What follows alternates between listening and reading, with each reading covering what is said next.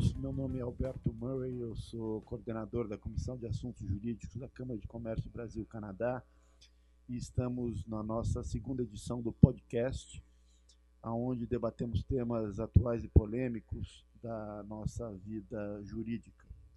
Hoje o tema é reforma trabalhista. Nós temos aqui três grandes especialistas no assunto.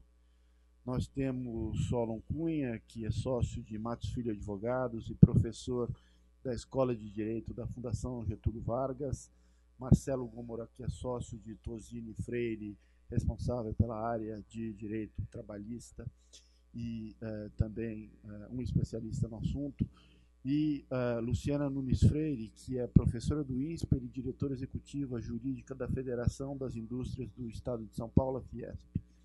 Eu vou passar a palavra a eles que vão debater esse tema tão relevante hoje na nossa vida cotidiana. Obrigado, Alberto. É, homenagem aqui ao Solo, ao Luciano, à tarde está é, tendo a honra, tenho a honra de estar com eles aqui nessa mesa. Essa nova reforma, a Lei 13.467, traz importantes mudanças que objetivam aprimorar as relações de trabalho no Brasil, especialmente por meio da valorização da negociação coletiva entre trabalhadores e empregadores e desestímulo à judicialização, de mecanismos de combate à informalidade de mão de obra e de simplificação de procedimentos trabalhistas. Tá? Ela está aí, ela foi aprovada por ampla maioria na Câmara, também pelo Senado. É, nós estamos aguardando o eventual medida provisória para fazer alguns pequenos ajustes que tem, tá? mas ainda há muita especulação e muita controvérsia em torno dessas alterações. Tá? O Luciana, é, diga para a gente é, por que veio essa reforma, Luciana? Qual é a visão da Fiesp, você como responsável pela Fiesp, qual é a visão da Fiesp em torno da razão da reforma? Bom, a modernização trabalhista, Marcelo, ela já é esperada há muito tempo. A nossa CLT tem mais de 70 anos, é uma legislação engessada, é uma legislação de uma época que o empregado precisava ser tutelado pelo Estado. Em 1940, o que Getúlio fez era necessário tutelar e ser paternalista na relação de trabalho. Mas hoje o trabalhador não é mais o hipossuficiente da década de 40. Hoje nós temos um trabalhador que já tem conhecimento, informação, acesso à internet. O trabalhador hoje já pode se casar quantas vezes quiser, pode financiar a casa própria. O trabalhador hoje sabe o que é bom para si. Ele tem sindicatos fortes que o representam.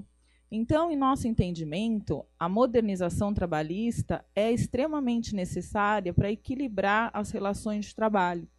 Além disso, no panorama mundial, está claro e comprovado, tem até uma pesquisa recente aí do Banco Mundial, que os países que têm uma legislação mais flexível, que tem uma legislação trabalhista menos engessada e mais moderna, tem um índice de desemprego baixíssimo.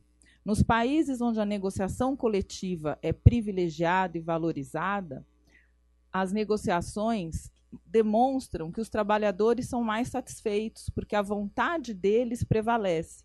Então, em nosso entendimento, a reforma trabalhista ela é providencial para a competitividade do Brasil, para gerar investimentos e, comprovadamente, gerará empregos e manterá a empregabilidade. É isso mesmo, Luciana, concordo integralmente com você e vou um pouco mais longe, tá? É, nós estamos no absurdo de, de, de o número 40% das ações judiciais do Brasil são trabalhistas, tá? Quer dizer, é, se levantar tudo, direito do consumidor, é, civil, comercial, tributário e todos os demais tributais, eleitoral, tá, nós ficamos de ações trabalhistas com quase a metade das ações. Alguma coisa está errada. É, se chega, ou esse ano a estimativa é 3,9 milhões de novas ações trabalhistas. Tá? Nos Estados Unidos, em 2016, tinha 110. A Inglaterra não passava de 100 mil ações também. Tá? São números alarmantes. Tá? É, nós temos no Brasil 17 mil sindicatos, a um custo de 3,5 bilhões de reais. Tá? É, Para se ter uma ideia, na Argentina tem 91 sindicatos. É, no Reino Unido tem 168, 17 mil no Brasil, tá?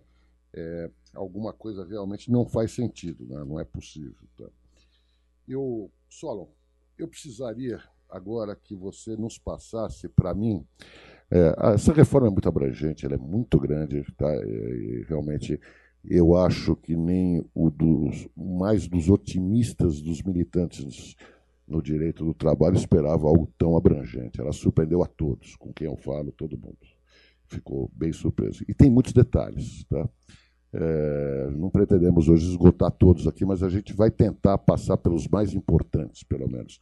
E eu reputo como um dos mais importantes é a afirmação expressa da prevalência nos, dos acordos e das convenções coletivas, tá? sobre o legislado, inclusive. Tá? Você poderia dar a tua, o teu sentimento, a tua sensibilidade em torno desse tema para a gente, Solo? Claro, é, primeiro é um prazer estar aqui na Câmara, conversando com vocês sobre um tema tão importante nas relações sociais brasileiras, em especial é, com o que diz respeito ao direito do trabalhador, né, o direito do trabalho. É, eu vejo a reforma como uma quebra de paradigma. A legislação é, precisava de uma adequação e o meio pelo qual foi feita essa adequação foi o mais importante, porque ela foi derivada do Congresso Nacional. Ou seja, nós estamos falando aqui de uma imposição de regra, nós não estamos falando aqui é, de, um, de um palpite, de uma portaria do Executivo, nós estamos falando de um amplo debate que foi travado no Congresso Nacional, que teve uma competência originária, boa, um projeto de lei que foi debatido e trazido. Muitos falam né, que nós estamos é, fazendo as coisas muito às pressas, mas na verdade eu vejo que nós estávamos discutindo, por exemplo, a terceirização há 32 anos. A primeira súmula que discutiu terceirização tem 32 anos. Então a reforma é mais do que oportuna. E o maior beneficiado dessa reforma, sem dúvida, foram os sindicatos. Os sindicatos agora têm a prerrogativa sindical é, estendida. Eles não só podem negociar, como também podem negociar sobre o legislado. Né? E isso, sem dúvida nenhuma, é um benefício é, dado à responsabilidade dos sindicatos que vão poder é, estabelecer regras e condições acima do que a lei estipula. É, o artigo 611-A da CLT foi alterado, dizendo que a convenção e o acordo coletivo terão prevalência sobre a lei. Ela restringe, evidentemente, situações em que isso pode ser feito, entre outras, e situações em que não se pode é, modificar a legislação. Aquelas regras que estão na Constituição Federal, por óbvio, né, que estão lá no artigo 7 da Constituição, foram, embora desnecessariamente, mas foram ratificadas pela, pela lei da reforma, é, como vedadas à negociação coletiva. Mas é, muitos, muitos pactos podem ser feitos. Eu dou aqui exemplos como jornada de trabalho, né, nós vamos ter aqui situações em que o empregador pode pactuar com o empregado, é, situações de negociação coletiva acima do legislado, intervalos, programas de, de plano de cargos, salários, etc. O importante é entender que agora nós vamos poder negociar diretamente com o sindicato, é, fazer esses acordos coletivos com eles e regular a situação local da empresa. Isto é muito importante. É, ao invés de termos uma legislação de âmbito nacional que tenta regrar todas as atividades econômicas, todas as situações socioeconômicas do país, e o país, um país continental como o nosso, tem problemas locais, Hoje eu posso negociar com o sindicato lá na base, lá na localidade, as peculiaridades do meu contrato de trabalho. Então, isso é muito importante. O sindicato vai poder é, ver quais são as necessidades daqueles trabalhadores lá no local, o empresário também vai poder ver quais são as necessidades dele naquele local e vai poder negociar é, com o, o, o, as partes podem negociar um acordo acima da lei. Uma coisa que é importante dizer, isso não é uma desregulamentação. Ou seja, quem não negociar fica com a CLT. Né? Quem negociar altera a, a, dentro da sua peculiaridade. Segunda coisa importante, os, os acordos coletivos de trabalho têm prazo máximo de dois anos. Quer dizer, não se está renunciando a direitos, não se está modificando para o resto da vida uma condição. Ou seja, se houver um erro, se houver um acerto, em dois anos isso vai poder ser revisto.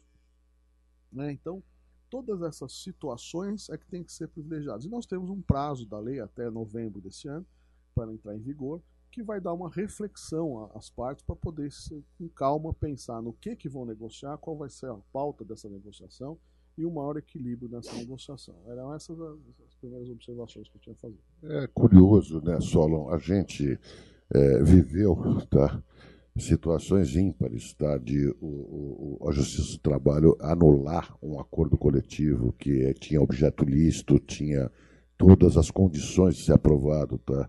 Era uma insegurança jurídica muito grande que nós, militantes do direito, tá, operadores do direito, estavam vivendo né, para recomendar aos nossos clientes. Eu cito como exemplo o clássico. Tá? Por pressão de sindicatos de empregados, tá? várias empresas que eu conheço reduziram o intervalo para repouso alimentação, o almoço, tá? em meia hora. Empresas que estão localizadas em, em, em localidades é, é, é, longe, não estão nos centros comerciais, urbanos, tá?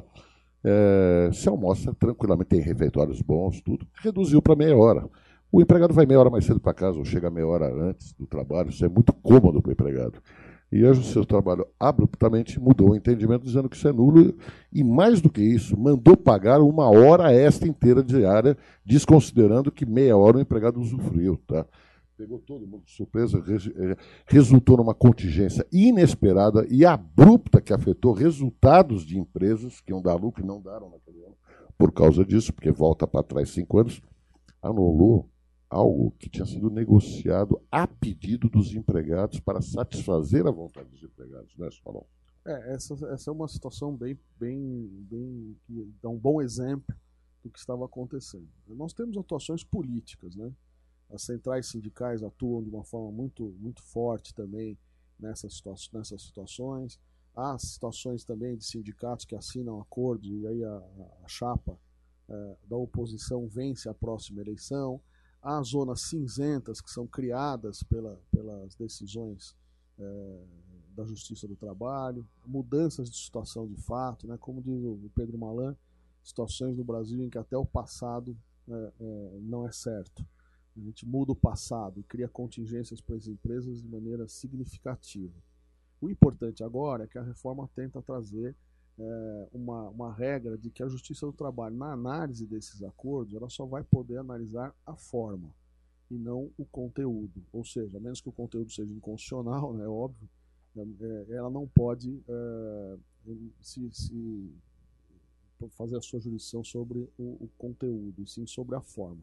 Nesse sentido, também as empresas e os sindicatos de trabalhadores têm que redobrar o seu cuidado com as assembleias de trabalhadores, as regulamentações é, das assembleias, a, a, as formalidades que a convenção coletiva exige, o cumprimento das regras estatutárias dos sindicatos para poder deliberar em assembleia, quórum de votação, convocação, enfim, todas essas formalidades para se chegar a um bom acordo é, têm que ser respeitadas. Inclusive, né, Solon, sobre essas anulações, a reforma traz algo interessante só poderá ser anulada agora, essas cláusulas que o Marcelo colocou, com a presença do sindicato que negociou. Então, em ações judiciais individuais ou coletivas, se o juiz pretende anular uma cláusula que traria uma suspeita de que ela foi não benéfica ao trabalhador, lesa algum direito, terá que chamar o sindicato que negociou para saber as condições daquilo que foi negociado. E se houver, então, a anulação, se, se, teve também alguma vantagem dada ao trabalhador, ela também será anulada. Então, será anulado o que foi lesando o trabalhador no entendimento da justiça, mas também será anulada a vantagem que ele levou. Então, isso é para coibir esse tipo de ativismo judicial que estava gerando insegurança jurídica para as empresas que faziam negociações e não eram respeitadas pela Justiça do Trabalho. Exatamente. E foi é, expressamente considerado agora é, o princípio da intervenção mínima na autonomia da vontade coletiva. Isso é muito importante, tá? Que é a parte que a gente já falou sobre é, analisar só a forma e não o conteúdo. Tá? E só para passar para outro tema, tá? agora havia sempre aquele problema de a gente ir para uma determinada cidade, querer uma condição especial, uma negociação que fosse local, mas a convenção coletiva entre sindicatos prevaleceria. Não, agora temos que o acordo coletivo de trabalho, aquele feito entre a empresa e o sindicato de empregados, prevalece sobre a convenção coletiva. Temos de maneira expressa consignado isso. Acho que um ponto bastante interessante que a gente tem na reforma também ó, é com relação ao horário e jornada de trabalho. Tá? É, acabou as horas em itinere, quer dizer, é, é, é, o tempo que se gasta para o trabalho foi expressamente é, é, o acordo é individual para banco de horas em até seis meses, não há necessidade de negociação coletiva para isso. Tá? É expresso que a hora extra habitual não descaracteriza um banco de horas e a compensação da jornada, entendimento esse que a Justiça e o Ministério Público estavam, tinham alterado, tá? restabeleceu esse entendimento. Você pode fazer acordo individual escrito, escrito ou tácito para compensação das horas de trabalho dentro de um próprio mês. Tá? O regime 12 por 36 está tá consignado. Tá? É, tempo de troca de uniforme, banho, não, consigo, não configura tempo à disposição do empregador. Do empregador tá? A possibilidade de redução do intervalo para repouso e alimentação para ter 30 minutos. Tá? É, expresso que a não concessão desse intervalo de 30 minutos implica somente no pagamento do tempo a mais e não de anular e ter que pagar toda a hora extra. Tá? É, temos também um ponto um pouco polêmico. E eu vou passar a palavra para a Luciana para nos contar um pouco sobre a representação dos empregados, tá? esse conceito que foi introduzido com a reforma, que, pelo que eu estou ouvindo, não agradou nem empresários e nem é, é, é, sindicato de empregados. Tá? Luciana? É, a comissão de fábrica ou representação de trabalhadores, vários nomes aí que estão chamando, na verdade já existia desde 88 veio com a Constituição Federal, lá no artigo 11, que já diz que poderá a empresa, acima de 200 empregados, ter um representante de trabalhadores. Então, está bem claro lá, a empresa e um representante. Né? Então, essa polêmica de que seria por local de trabalho, que seria por filiais, etc., é uma polêmica infundada. Né? E o texto da lei também é bem claro, diz a empresa. O que foi ampliado é que, acima de 200 empregados até 3 mil empregados, o número de trabalhadores eleitos passou a ser de três, é uma comissão de três empregados. Eu quero frisar empregados ou trabalhadores e não sindicalistas, porque também há essa dúvida. Eles são sindicalistas, são do sindicato? Não, não tem nada a ver com sindicato. São membros da empresa, empregados que não precisam fazer parte do sindicato. De 3 mil a 5 mil empregados, essa empresa ela teria, então, cinco representantes. E acima de 5 mil empregados, empresas maiores, terão sete representantes. Esses representantes terão estabilidade e terão mandato de um ano. Depois do mandato, mais um ano de estabilidade funciona mais ou menos como a CIPA, que as empresas já estão acostumadas. Então, ele tem um ano de mandato e mais um ano de estabilidade. Depois, ele pode ficar dois anos congelado, ou seja, dois anos sem participar de eleições e aí se candidatar novamente. E essa eleição não é feita pela empresa, né? ela é feita pelos trabalhadores. E aí, sobre a parte prática dessa eleição, eu peço para o professor Solo explicar como que deve ser feita, porque há muita dúvida sobre essa questão. É, Luciana, tem essa situação interessante, porque a lei criou uma comissão chamada, denominada de comissão independente, ou seja, ela deixa claro que nem empresa, nem sindicato de trabalhadores, né, portanto também nem sindicato patronal, poderão se envolver é, nessa eleição. É, na verdade, haverá, sem dúvida nenhuma, um envolvimento político. Isso é inevitável. Né? Nas relações sociais, tudo tem política. Né? Até time de futebol tem política. Então, a comissão vai ter um, um, um viés político, um conteúdo político, sem dúvida nenhuma, travado aí pelas, pelas, pelas empresas, pelos sindicatos, até imagino pelas centrais sindicais nas grandes organizações. Porém, a lei é clara ao dizer que a comissão tem que ser independente. E dizer que as decisões eh, dessa comissão também serão eh, tomadas, deliberadas por órgão colegiado, observada sempre a maioria simples, dentro desse número de membros que você mencionou. Eh, a, comissão será organizada por uma chamada comissão eleitoral. que deve ser integrada por cinco empregados, né, não candidatos, para organização e acompanhamento do processo eleitoral. E aí, repito, vedada a interferência, inclusive nessa comissão eleitoral, da empresa e do sindicato da categoria. Portanto, a, a, a ideia de absoluta independência da comissão de trabalhadores para poder exercer o seu ofício dentro da empresa como um canal de comunicação. Eu vejo isso com muito bons olhos. Acho que a empresa ganha com isso. Alguns empresários estão chateados com a história da estabilidade, porque nós temos hoje várias estabilidades no emprego que vai criando alguns oportunismos. Né? Algumas vezes o empregado nem está tão interessado em ter uma representação, está mais interessado em ter a estabilidade.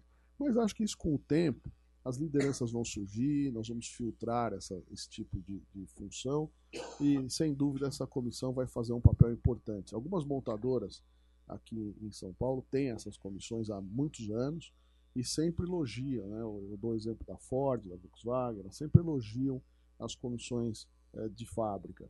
Agora ela ganha essa prerrogativa de comissão independente e pode encaminhar essas reivindicações dos empregados ao empresário, vai ser um canal de comunicação. Discussões. Algumas empresas estão discutindo aí o custo dessa comissão, quer dizer, quem é que vai financiar isso, se eu sou obrigado a ter uma sala para eles, coisas práticas, né? Eu tenho que ter uma sala para eles, eu tenho que servir cafezinho, eu tenho que ter um, uma organização para essa comissão, ela tem que ter uma, um back-office, uma estrutura ou não. É, segundo, o acesso à informação. Até que ponto essa comissão, é, até qual informação ela tem acesso? Dizer, se essa comissão pedir acesso a informações da empresa, que são informações estratégicas, é como a, deliberar sobre isso. Eu acho que esses são os temas mais polêmicos, né, é, dentro dessa situação da comissão independente. Exatamente isso. É um outro ponto que entrou lá no meio da reforma, tá? Eu acho que isso causa um profundo, uma profunda mudança de paradigma, tá? É, o estabelecimento de que importâncias, ainda que habituais, tá? É, como diários para viagem, prêmios e abonos não integram a remuneração do, do empregado, tá? Portanto, não vão refletir fundo de garantia, contribuições previdenciárias, 13 terceiro, férias, base para a extra, tá? É, é, e também é, é, é, não incorporam, quer dizer, a habitualidade não vai obrigar aquilo a se tornar permanente, está de forma clara. Tá? Acho que há muitas oportunidades aí, é, a começar que eu já vejo com essas empresas de ticket, de incentivo, já estão se reafirmando o retorno ao mercado aí, tá? Para oferecer esse tipo de benefícios. Queria saber, Luciana, eu vou perguntar para ambos, tá? Como é que vocês estão vendo isso aí, tá? Essa parte. Eu estou vendo um benefício para o próprio trabalhador, né? Porque as empresas deixaram de dar esses prêmios, esse, essas vantagens, esses reconhecimentos ao trabalhador, porque eram punidas ou pela Justiça do Trabalho, porque isso passava a incorporar a remuneração, ou pelo próprio CARF, né, que condenava essas empresas em cargos sociais que não foram pagos.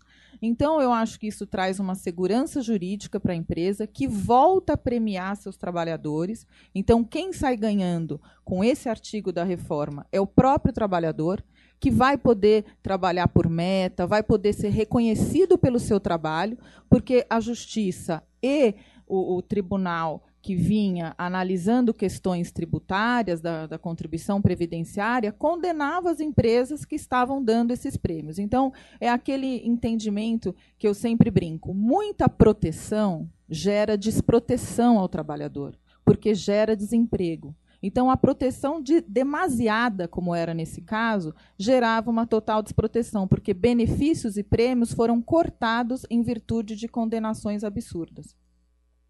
É, é, é, esse eu acho que é um ponto bem polêmico da reforma. A reforma diz que é, ela exclui né, do, do, artigo 457, como, como, dizendo que é, são exceções, e não incorporam ao salário é, do empregado, e, portanto, não constitui qualquer incidência de encargo trabalhista e previdenciário, os prêmios e abonos. Tá, tem outros lá, né?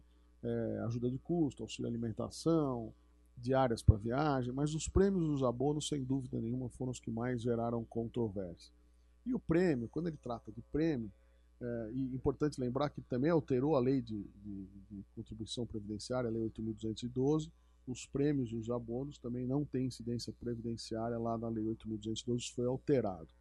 Mas é, o importante é saber o seguinte, é, que prêmios são esses? Né? Os abonos, eu, eu ficaria restrito aos abonos concedidos em convenção coletiva, aqueles que a gente é, costumava pactuar com os sindicatos, com o pagamento único ao ano, é, junto ali com o reajuste salarial.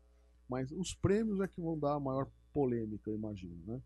É, é, dizem, o, o, diz a, a, legislação atual que ele será um prêmio, é, um prêmio novo, né? o, o desempenho superior a, a, ao desempenho esperado do empregado. Aí vem aquela história: se esse desempenho é do empregado ou da empresa. Né? Alguns interpretam que o desempenho né, é, superado da empresa poderia caracterizar um prêmio para um grupo de empregados. Outros têm a interpretação de que o desempenho acima do esperado seria um desempenho apenas do empregado. Embora a lei diga que não incorpora ao salário essa liberalidade concedida a empregado ou a grupos de empregados. A lei fala também em concessão de prêmio a grupos de empregados. Mas aí o Marcelo chama atenção, né?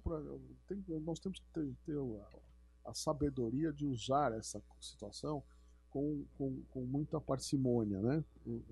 Usar com moderação. Porque se formos abrir a porteira e, e, e batizar tudo de prêmio, converter a remuneração variável que eu tenho hoje e achar que a mera nomenclatura de prêmio vai isentar a contribuição previdenciária, etc., eu não vejo com esses olhos eu, eu imagino que você vai ter um novo prêmio, é um prêmio de incentivo, ele é um prêmio dado por liberalidade do empregador, a lei deixa isso claro, né? É, é, e também é, ele, ele, ele, tem que ser um prêmio ocasional. Eu não vejo esse prêmio, embora a lei diga que possa haver habitualidade, eu não vejo esse prêmio todo mês. A gente não premia ninguém todo mês. Então eu imagino que a gente tem que ter um pouco de cuidado na fixação desse prêmio. E uma discussão que está tendo bastante significativa dos tributaristas é que, embora ele, a lei diga que ele não é encargo trabalhista nem previdenciário, se ele é receita, se ele é renda tributária. Né? Seria sujeito ao imposto de renda na fonte e à dedutibilidade. Essas são duas polêmicas que estão aí no ar para efeito de CARF, já que o Marcelo tocou na, na história do CARF. Muito bem lembrado, Solon, tá? Eu acho que não muda o conceito da regra tributária, isso é tributado com a tabela progressiva do imposto de renda e é renda. A questão da dedutibilidade é muito mais polêmica, né? Porque não é uma despesa necessária, porque, enfim, acho que os tributaristas vão conceituar melhor isso do que, do que eu, tá? O que, o que eu reitero é, cuidado, não liberou geral, não é isso, tá? O legislador criou uma brecha, uma oportunidade. Tá? Eu vivo, é, é, é, é vivi inteiro sempre é, vendo familiares, empresários, amigos dizendo assim: eu não dou, eu queria dar algo para os meus empregados, porque esse ano foi bom. Eu não vou dar porque eu morro de medo. Se eu der, depois eu sou obrigado a ficar dando todo ano. Está aqui a janela. É para essas oportunidades. Tá? Querer agora é, fazer com que isso vire um autêntico salário Daqui a pouco o governo regulamenta, muda isso, muda a regra, porque a renúncia fiscal é, é, é, é muito grande disso. Tá? Eu acho que simplesmente foi dessa mais flexibilidade. É, é, é, é o tal. O, o PLR, eu preciso estabelecer as regras desde o começo do ano. O empregado é obrigado a saber o que ele tem que fazer para ganhar participação nos resultados. Tá? Esse é o discricionário bônus, tá? o autêntico, tá? que os nossos é, vizinhos norte-americanos inventaram. Tá? Vai chegar no final do ano, no final do balanço, você olha, você vê aquele grupo de pessoas, aquela pessoa que teve um desempenho excepcional, você também tem caixa para tanto, você vai lá e premia. E este prêmio não adere ao contrato, não integra, e você só. Cada real que você gastar nesse prêmio te custa só um real. Você não vai ser onerado com encargos. Acho que é esse a intenção. Tá? Eu gosto muito, é, estima-se aí de que 70% a 80% das ações trabalhistas atuais tenham um pedido de dano moral. Tá? É a banalização do Instituto. Tá? É a banalização, tudo vira dano moral. Você não me, eu fiz hora extra um dia na minha vida, você não me pagou hora extra e eu estou moralmente ofendido, ofendido eu quero uma indenização por dano moral. Tá? Os juízes, eu acho que estavam aplicando de uma maneira correta isto. Eles não entraram na banalização. Mas o legislador quis tarifar isso. Eu acho difícil você tarifar é, a ofensa moral de alguém, tá? tá? Tem um preço pré-estabelecido disso. Segundo, a tarifação usa salários, tá?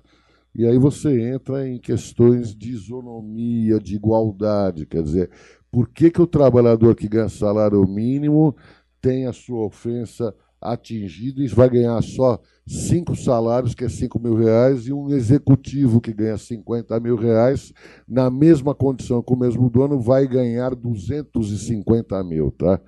Você tem algumas discussões. O fato é que eu acho que isso é benéfico em prol da segurança jurídica, essa instabilidade que nós vivemos, essa insegurança jurídica, tá? de a gente não poder saber, como o Solo diz do Pedro Malan, eu não conhecia essa, Solo, mais uma pro, pro, Ele falava que no, no, Brasil até o passado é incerto. É muito curioso, eu não, tinha, eu não conhecia essa. E é bem a realidade, quer dizer, o que a gente precisa para atrair investimentos, para atrair capital, para é, é, é, se voltar à industrialização do país é criar condições para tanto. E, retirando, e, evitando essa insegurança jurídica é, é, um bom caminho. Tá?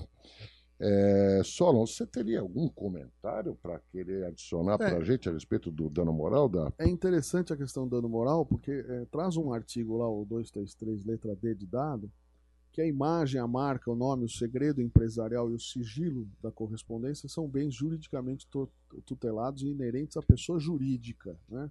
Então, é, traz uma inovação aí, que embora a STJ já tenha reconhecido isso anteriormente, que é o dano moral da pessoa jurídica. Quer dizer, aquele empregado que sai atirando para todo lado, falando mal da sua empresa e quebra, ou que quebra segredo de negócio, etc., sem dúvida nenhuma, ele tem que tomar o maior cuidado agora, porque também existe aí a possibilidade eh, de, de, de reparação desse dano extrapatrimonial no que diz respeito à pessoa jurídica. Muito bem lembrado, excelente. É, uma coisa que está sendo praticada, está muito comum agora, é o trabalho em home office. Tá?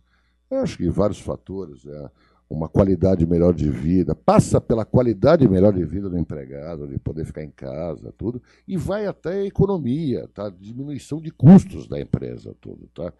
Eu acho esse um tema interessante porque a lei fez uma profunda alteração nos conceitos do chamado teletrabalho, trabalho em home office. Luciana, você pode contar para a gente um pouco isso?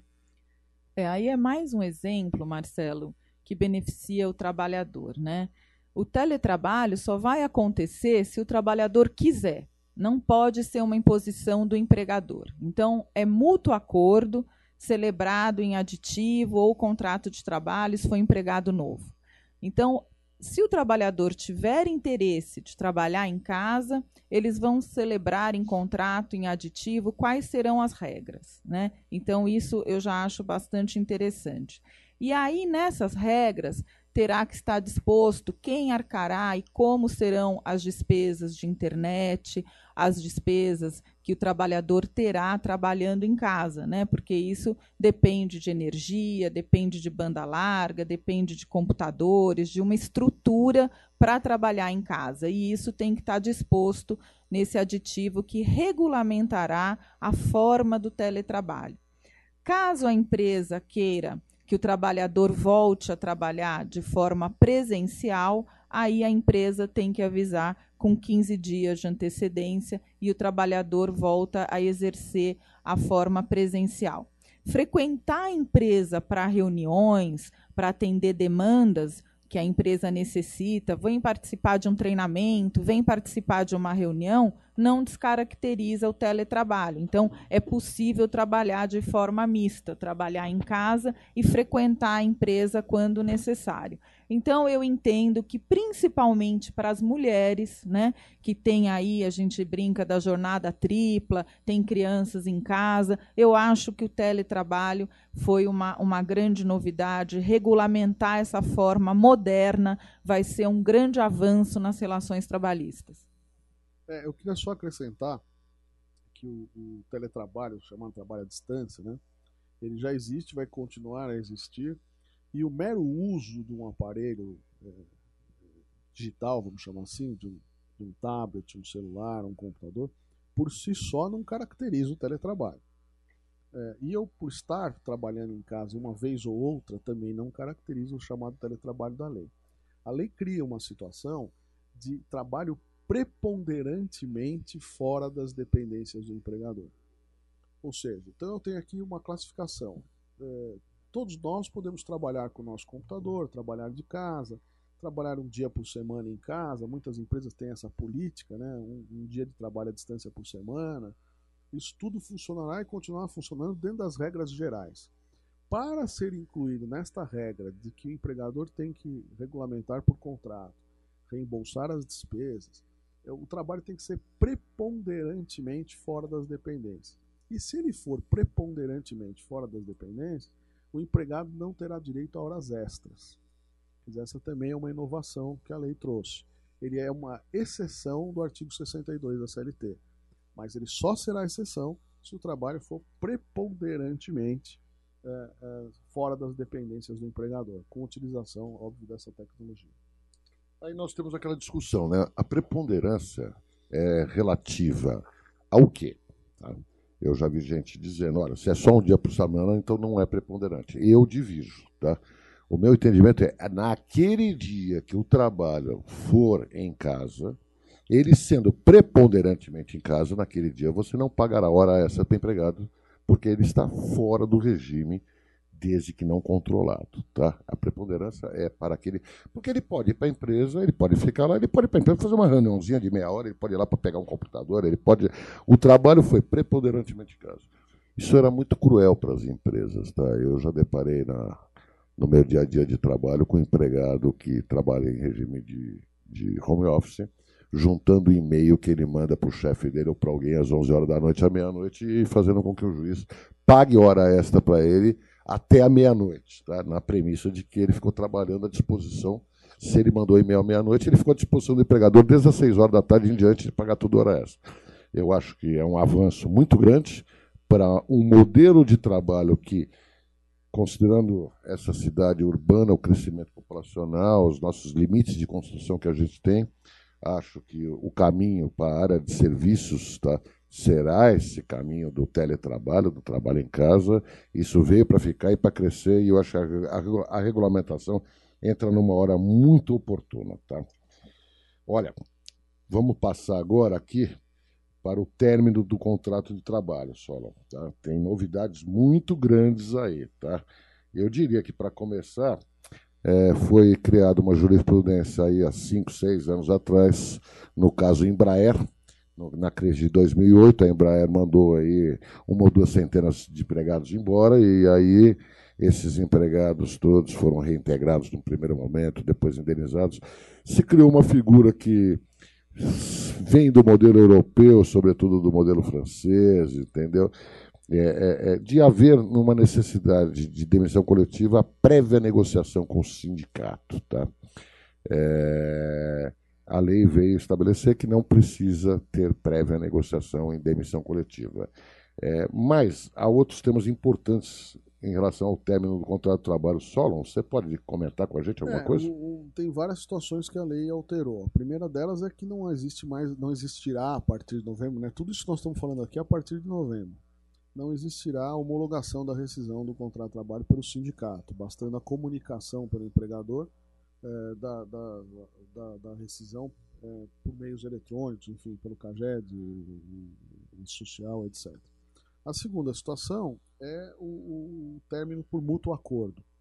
Aquela hipótese em que, antigamente, na prática, o empregado falava para o empregador: Olha, você, eu não estou satisfeito aqui, você não quer me demitir? Aí o empregador fala: Não, eu não vou te demitir, você que peça demissão. E aí essa fritura virava, virava às vezes alguns anos. Você tinha a situação em que o empregado começava a boicotar situações e, e criava um ambiente péssimo. Né? Então hoje, as partes podem, por mútuo consentimento, por mútuo acordo, né, o artigo 484, letra A, é, pactuar a rescisão do seu contrato de trabalho, por mútuo consentimento. O que, que acaba acontecendo nessa situação? O empregado vai receber é, é, um, fundo de garantia em 80%, vai receber metade da sua multa, né? E, e com isso ele tem uma, uma verba menor uh, de, de, pagamento. Então, uh, isso facilita, vai facilitar muito uh, essa forma de decisão. Só que se ele optar por essa demissão por mútuo acordo, ele não, tira, não terá direito ao seguro-desemprego. É óbvio, né? se ele quer sair do emprego e, e pediu um acordo para essa decisão, ele não teria direito ao seguro-desemprego. Uma segunda, terceira situação aqui na nossa, na nossa reforma é a, a, o reconhecimento do plano de demissão voluntária. O artigo 477b agora admite que o PDV, como a gente costuma chamar, é, nessa dispensa gera quitação é, das verbas trabalhistas, como aliás o Supremo Tribunal Federal já havia decidido. E a dispensa coletiva deixa de ter formalidades. Ou seja, a nova a lei de, diz que a partir de novembro as dispensas coletivas não precisam ter justificativa ou função é, junto ao sindicato. Aqui, um conteúdo político. Né? É evidente que quando eu faço uma dispensa coletiva, encerramento de um estabelecimento, um fechamento de uma fábrica, há um conteúdo político nisso. Ninguém vai evitar uma greve ou uma manifestação social por uma lei. Mas, sem dúvida, melhorou aquela situação do, do, do, do tribunal conceder liminares de reintegração ou suspendendo toda a demissão coletiva. Né? Eu tive um caso de um cliente estrangeiro que quis fechar um negócio no Brasil, aliás, no Brasil não, no mundo ele estava fechando um, um, um, ramo de negócio que ele queria sair daquele ramo de negócio e o tribunal deu uma liminar dizendo que ele não podia fechar a empresa. Um negócio absurdo para explicar para o estrangeiro, né? Como que eu não posso fechar o meu negócio? E a Justiça do Trabalho disse, não, só não vai causar um impacto social na região, tem que manter os empregados lá contratados. Né? E ele, ele, obviamente, aí ele passou a, a, não investir mais no Brasil como um todo, porque ele não, não entendeu como é que o, ele não pode desistir do negócio que ele estava atuando, pagando verbas rescisórias, tudo direitinho. Né? Essas situações é que, que a gente chama atenção aí. É isso aí. Um dos temas bastante polêmicos. Eu acho que vai, não, não é polêmica, ele vai gerar muita polêmica, tá? É a figura do trabalho intermitente, tá? É, acho que setores, não sei se afeta isso tanto a indústria, mas sem dúvida nenhuma afeta os serviços, tá? E comércio também, tá? Luciana, conta para gente um pouco o que, que são essas alterações no trabalho intermitente. Então, é uma forma de trabalho novo no Brasil. Né? Na verdade, no resto do mundo, o trabalho intermitente já é utilizado e já é utilizado como um gerador de emprego. Nós apostamos bastante no trabalho intermitente, na indústria também, mas você tem razão, em serviços e comércio é onde ele é mais utilizado. Nós já temos o trabalho intermitente de forma informal, que é o bico. Né? Aquele garçom que trabalha em festas, que trabalha em restaurante, a manicure que atende no salão somente aos finais de semana, esse bico, onde ela não tem direito a nada, é o trabalho intermitente. E, mais uma vez, é um artigo da reforma que traz benefício ao trabalhador, porque o trabalho intermitente gerará ao trabalhador 13 terceiro, férias, contribuições ao fundo de garantia, à previdência, que eram questões que o trabalhador estava à margem, porque ele não tinha esses direitos fazendo bico. Então, o trabalho intermitente gera novos empregos e garante que esses trabalhadores que estavam à margem da lei passem a ter direitos quando trabalhar por hora, trabalhar de forma esporádica para um empregador e para outro, porque ele pode atender um, um empregador e naquela mesma semana trabalhar para outras empresas. Ele é chamado com três dias de antecedência, ele pode negar, ele tem um dia útil para negar, porque ele já está comprometido com outra agenda. Caso ele se comprometa e não compareça e a empresa conte com aquele trabalhador, ele paga uma multa da metade do valor que ele iria receber. Assim como se a empresa o chamar para trabalhar e quando ele comparece, não tem serviço, a empresa paga a ele uma multa de metade do valor que ele iria receber, e assim, trabalhando naquele dia, ele recebe todas as verbas da CLT de forma proporcional e na hora. No fim da prestação de serviço, ele vai receber todos os direitos de forma proporcional. Então, eu entendo que há críticas sobre esse novo trabalho, que poderia ter sido melhor regulamentado, há ainda recomendações de que isso seja objeto de uma medida provisória, mas o que importa é que essa nova semente, uma nova forma de trabalho, veio para o Brasil para formalizar uma mão de obra que hoje está à margem da lei. É muito interessante, né? A gente só vê as críticas, né? Que são, sobretudo, na órbita da precarização do trabalho. Tá? Quando a gente enxerga que isso atinge uma população de informais gigantescas no Brasil, tá? que se pretende, não dando toda a oneração que a tributação exagerada do Brasil tem sobre a mão de obra, diminuindo essa tributação e facilitando a possibilidade de você trazer para a economia formal essa camada da população. É muito interessante. É, tem, temos a área de feiras e eventos, né? a área de manutenção, que isso vai ser um ponto-chave para a convocação de pessoas. É, a área de alimentação, que tem uma sazonalidade imensa em horários, em dias da semana. Eu acho que, sem dúvida nenhuma, nós vamos trazer para dentro da, da economia formal um número significativo de trabalhadores. É isso aí, Solo. E não para por aí, né? Quer dizer, essa figura nova da quitação anual das verbas trabalhistas é fantástica, tá? É, o artigo eu vou, eu vou, eu vou, eu vou transcrever, ele é muito curto. É facultado a empregados e empregadores, na vigência ou não do contrato de emprego, firmar termo de quitação anual de obrigações trabalhistas perante o sindicato de empregados da categoria, tá? É, é quitação, está dizendo no parágrafo único, eficácia liberatória. Tá? É, eu acho que, se não estou enganado, lá em 88 já criou-se esse modelo, porque os rurais eram. Era, não havia prescrição dos créditos dos trabalhadores rurais e havia a possibilidade de você fazer a cada cinco anos essa homologação. Não pegou. Tá? Os sindicatos se recusaram a fazer essa homologação.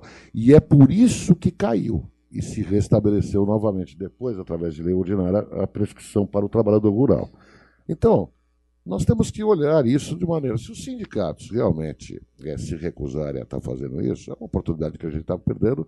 E para cada ação existe um efeito, tá? como aconteceu com o rural. Perderam a imprescritibilidade em razão da recusa sindical.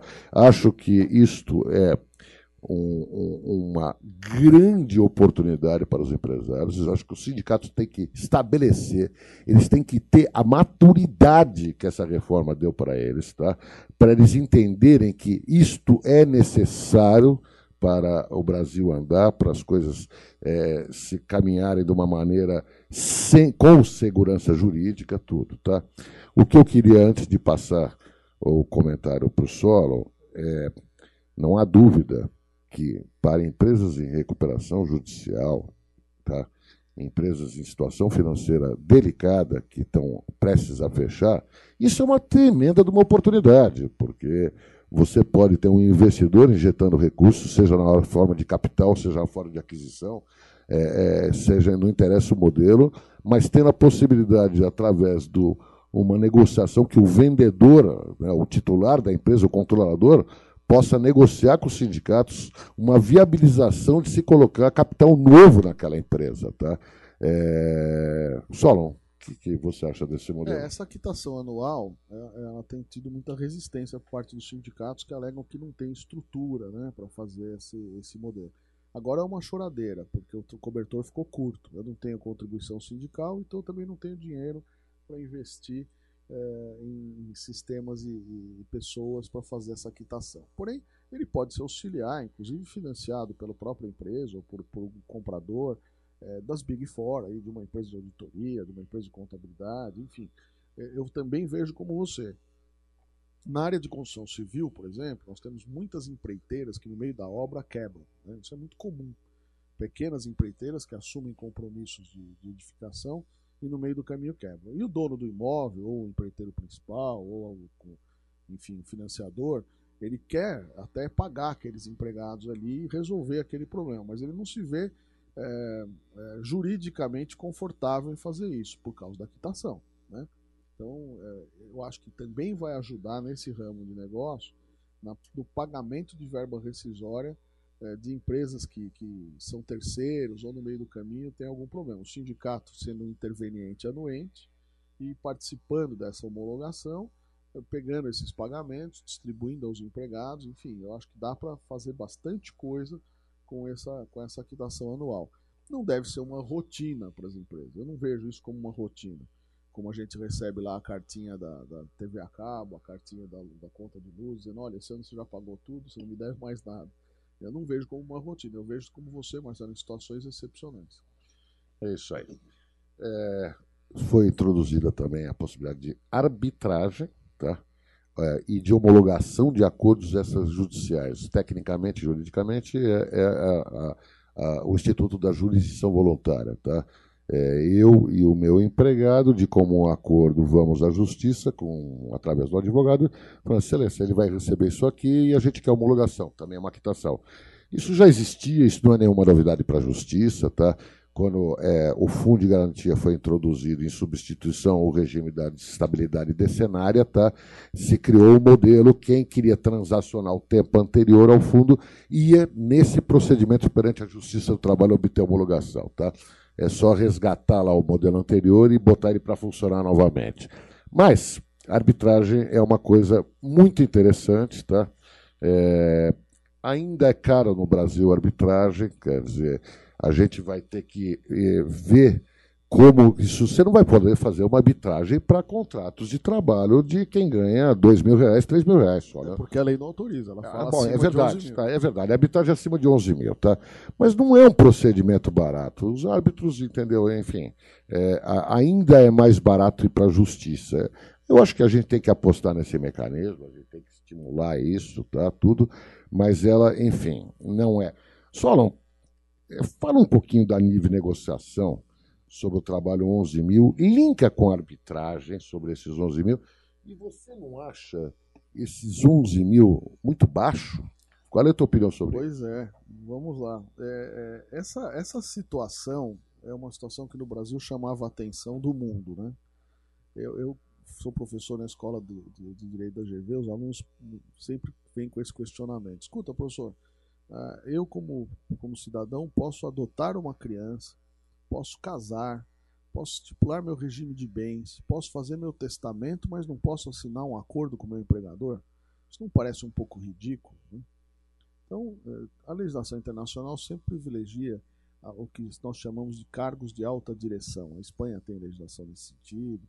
É, então, o que, que, que, se tentou arrumar aí? Criar uma figura do que, no, que os jornalistas estão chamando de hipersuficiente. Né? Tem o hipossuficiente, que é aquele protegido é, pela legislação, como aquela pessoa que, se assinar um documento que se lhe for prejudicial, esse documento será anulado. E temos aí agora essa figura nova, que é o denominado hipersuficiente. Essa pessoa que ganha mais do que o dobro do que o teto da Previdência, que hoje, na conta de hoje, dá aproximadamente os seus 11 mil reais mencionados no exemplo, essa pessoa teria a prerrogativa de negociar diretamente com o seu empregador, sem assistência sindical, condições de trabalho. Portanto, ele tem que preencher dois requisitos: ganhar mais do que o dobro do, do, do dobro do teto da Previdência e eh, ter um curso universitário. Eu também, Marcelo, quando, quando recebi essa, essa informação dos 11 mil, até estava junto com a Luciana nesse dia, nós achamos pouco, achamos esse valor baixo, mas fomos informados pelo Ministério do Trabalho que da população economicamente ativa, olha, vou ter muito cuidado nessa informação, população economicamente ativa, PEA, com vínculo empregatício, pessoas que ganham mais do que o dobro do teto da Previdência representam apenas 2%. Portanto, é, a grande massa de trabalhadores está fora dessa condição. Ou seja, é, a lei estabeleceu a liberdade de negociação individual somente para 2%, 2% da população economicamente ativa. Com vínculo Curioso. População economicamente ativa com vínculo empregatício. Então, é, essa é uma situação bem peculiar. Já mudei de ideia. Não acho que o valor é baixo. É, pois é, pois é. Essa é uma situação bem peculiar. Essas pessoas poderão negociar tudo aquilo que o sindicato poderia negociar, que é o negociado sobre o legislado, porém sem assistência sindical. E lá na frente, a mesma regra, aqui dispensado o diploma universitário, apenas a regra salarial, também admite a fixação de cláusula arbitral no contrato-trabalho. A arbitragem eu vejo como uma, uma forma nova aí de solução de conflito, o, o, uma, alter, uma solução alternativa de conflito. Temos que pensar o seguinte: é, a Justiça do Trabalho está atolada de processos. É, eu estou recebendo hoje, não sei lá no escritório de vocês, mas eu hoje estou recebendo notificações para audiências em 2018. Quer dizer, o empregado hoje que distribui uma ação fica um ano esperando por uma audiência aqui em São Paulo. Em algumas regiões do país, isso é até maior, fica 18 meses, dois anos para ter uma audiência. O processo trabalhista leva em torno de 8 anos, 7 anos. Né? Então, essa é uma situação que precisa ser regulada no Brasil. A gente tem que criar mecanismos alternativos de solução de conflito. Não é possível que um carimbo, é, uma homologação judicial feita na, na hora da audiência, é, tenha menor é, risco, é, eficácia, cuidado do que uma, uma arbitragem feita numa Câmara Arbitral. Acho que vai ter um período de adaptação, um período de que nós vamos formar árbitros trabalhistas. Eu não estou falando em técnicos trabalhistas. Nós temos uma população imensa de técnicos trabalhistas. Agora precisamos formar árbitros, formar pessoas que tenham experiência em arbitragem na área trabalhista. E com o tempo, eu acho que essa vai ser também uma garantia importante, uma prerrogativa importante que a legislação trouxe para diminuir a litigiosidade dos conflitos trabalhistas, principalmente do executivo, que não quer ter publicidade na sua queixa, na sua demanda judicial. Né? Hoje, o executivo entra com uma ação, ele vai para a capa da, da, das mídias sociais. Né? Fulano pleiteia isso, recebeu tanto de indenização. Num país onde nós vivemos, esse tipo de sigilo, sem dúvida nenhuma, interessa tanto ao empregador quanto ao empregado. Eu acho que a gente vai ter um pouco mais de água nessa fervura e a arbitragem em alguns anos vai ser real no Brasil na área trabalhista, sem dúvida nenhuma. Não tenho a menor dúvida, tá? Acho que tudo que é novo custa mais caro, tá? Então tende a, também a, a, a economia, a escala vai isso ficar mais é, economicamente, é, financeiramente vantajoso. Tá? Acho que nós temos muito se fala que a justiça do trabalho não há risco para o empregado, tá? É, Luciana, que ele entra, ele não comparece na audiência, o juiz arquiva, ele entra com outra, ele não comparece, o juiz arquiva, e faz isso sucessivamente não tem custas, porque o juiz isenta de custas, tudo. É muito fácil, é muito barato, não tem pena nenhuma na justiça do trabalho. Temos uma novidade aí, Luciana. O que, que você pensa? Foi introduzida a obrigatoriedade de condenação em honorários de advogado. Num primeiro momento, isso é mais uma contingência para a empresa, realmente é. Acho que não, porque não é relacionado ao novo. Tá? Isso vai ter um efeito só a partir dos novos casos, muito provavelmente. Tá? É, apesar de ser uma medida processual e a Constituição estabelece que as alterações processuais têm vigência imediata, é, o Supremo já decidiu esse assunto em questões análogas, porque aí é, é, é, é ela também interfere e acarreta em direitos pecuniários financeiros. Então, a vigência disso é a partir de novembro, na minha ótica. Tá? Mas que presta sobre a ótica das empresas, Luciana, esse estabelecimento da sucumbência, da condenação honorários? O que, que você acha? É, como você colocou, num primeiro momento houve uma resistência porque é um passivo, vamos dizer, um custo que as empresas não conheciam em relação aos processos em andamento. Né? Já existia uma contingência de um processo, de uma reclamatória trabalhista, e de repente pode haver um custo adicional de 5 a 15% que a empresa reclamada não espera desse processo já em andamento. No entanto, a tentativa aí é fomentar que haja um equilíbrio na justiça do trabalho, que haja um, na verdade, um desmotivo ao ingresso de ações trabalhistas. Como você colocou agora há pouco, o Brasil é um dos campeões em ações trabalhistas, né? Nós esperamos aí para esse ano dados do próprio TST, mais de 4 milhões de ações e o que traz um grande encarecimento dessa máquina morosa, pesada que é a Justiça do Trabalho, em virtude da quantidade de ações. Então, colocando essa penalidade, ou seja, aos aventureiros que ingressarem com ações infundadas, eles também terão que pagar honorários de sucumbência para o advogado da reclamada. Aí vem aquela crítica: ah, mas o reclamante tem justiça gratuita, o reclamante vai ser isento de honorários. mas tem a questão da compensação. Os honorários não podem ser compensados entre advogados. Porém, se há créditos para o reclamante receber, do crédito que ele tem para receber, ele pode destinar parte do crédito para o pagamento dos honorários dos advogados da empresa daquilo que ele deixou de receber. Normalmente, nós sabemos que na Justiça do Trabalho, a grande maioria das ações são procedentes em parte, ou seja, ele ganhou alguma coisa e perdeu outra. Daquilo que ele perdeu, que ele pediu, o que já recebeu, pediu de forma exagerada, ele vai ter que pagar para o advogado da empresa honorários de 5 a 15%. Então, a ideia é um efeito moralizador para que trabalhadores ou até advogados que exageram nos pedidos tenham uma coibição das ações trabalhistas. E a justiça gratuita também foi alterada. Agora não basta alegar que é pobre, que não tem condições, juntar atestado de pobreza, terá que ser comprovada a questão da pobreza, né? Porque a gente sabe, infelizmente, que alguns trabalhadores alegam pobreza, o juiz decreta de ofício e acaba aí viajando para Disney nas férias. Então, isso vai ser agora vigiado e pode ser até comprovado pela empresa. Não, não haverá mais fraude, há uma dificuldade de fraudar a questão da justiça gratuita, porque isso também foi, foi regulamentado nessa nova legislação. Acho, Luciano, uma medida importantíssima para se é, é, diminuir o número de ações trabalhistas. Tá? É, Alberto, te passo a palavra em, em nome do Solo da Luciana. A gente agradece a oportunidade da Câmara, tá? De estar aqui e poder dividir a nossa experiência com vocês aqui, com seus associados. Obrigado.